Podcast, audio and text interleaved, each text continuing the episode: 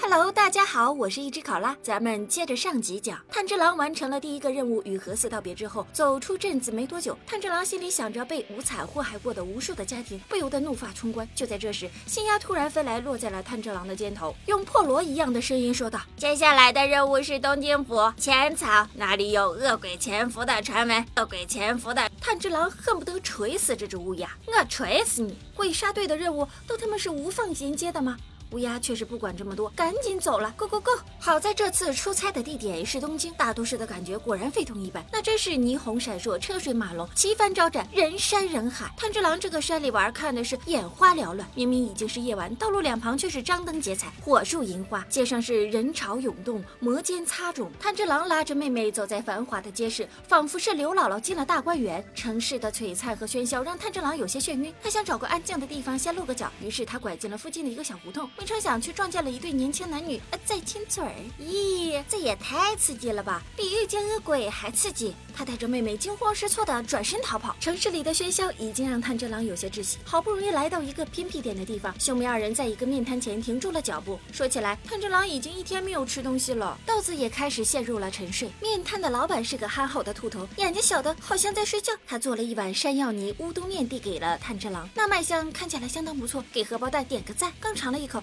炭治郎还来不及陶醉，就有一丝诡异的气味飘了过来。炭治郎当即将面摔在地上，并不是因为面不好吃，而是刚刚。空中飘过来的气味和两年前自己家人遇害时闻到的一模一样，也就是说，鬼王无惨就在附近。炭治郎提起日轮刀，朝着气味的方向奔去。哎，炭治郎，别把妹妹丢在面摊哦！只见炭治郎在人群中急速的前进，随着气息越来越清晰，让他紧张和躁动的情绪也愈发浓烈。终于，目标出现在视线之内。炭治郎上前拍住对方的肩膀，回过头来的是一个帅气而又冷酷的面庞，一双通红的鬼眼投来无比强势的目光。这就是残武本尊了。炭治。狼怒火中烧，刀欲出鞘。可就在这时，残武怀中的小女孩却瞪着大眼，把脑袋探了过来。残武一脸淡定的反问炭治郎：“有何贵干？”就在炭治郎走神的功夫，女孩的妈妈也走了过来。炭治郎感觉自己三观凌乱，他简直不敢相信自己眼前的一切。他没想到残武竟伪装成人类，更与人类组建了家庭。紧接着，残武一边从容的与妻子、女儿以及炭治郎交谈，一边不经意地亮出鬼爪，眨眼间的功夫便刺伤了一个路人。那路人捂住脖子，非常痛苦。接着才几秒的时。间就生出了青筋獠牙，变成了恶鬼。炭治郎来不及阻止路人的妻子，便遭了殃，变成了恶鬼的路人一转头就咬住了自己的妻子，妻子发出痛苦的尖叫。炭治郎还是毫不犹豫地冲上去控制住了路人，他用布将对方的嘴巴堵住，然后指点众人救治刚被咬伤的女子。眼前这个感染者还没有杀过人，刚刚他还和妻子一起悠闲地散步。炭治郎正在竭尽全力力的控制事态的发展，残武却在一旁装模作样的安慰着一脸惊恐的妻子和女儿，随后以这里危险为。由带他们离开了现场。炭治郎看着好不容易才找到的无惨正一步步走远，又看着在自己身下挣扎、随时可能暴起伤人的感染者，陷入了两难的境地。最终，他还是没法抛下感染者去追无惨。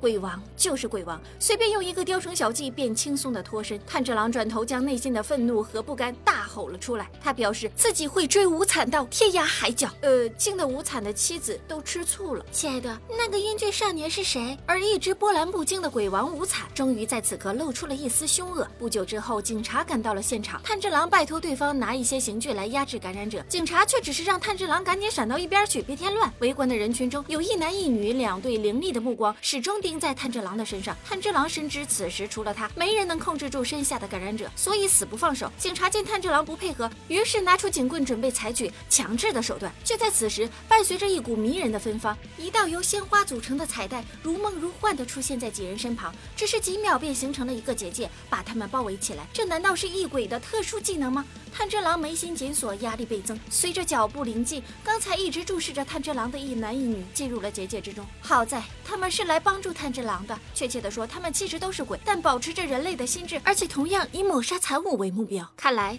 贪吃狼的队伍越来越强大了呢。复仇之路，胜利在望，让我们和贪吃狼一起前行吧。下集见。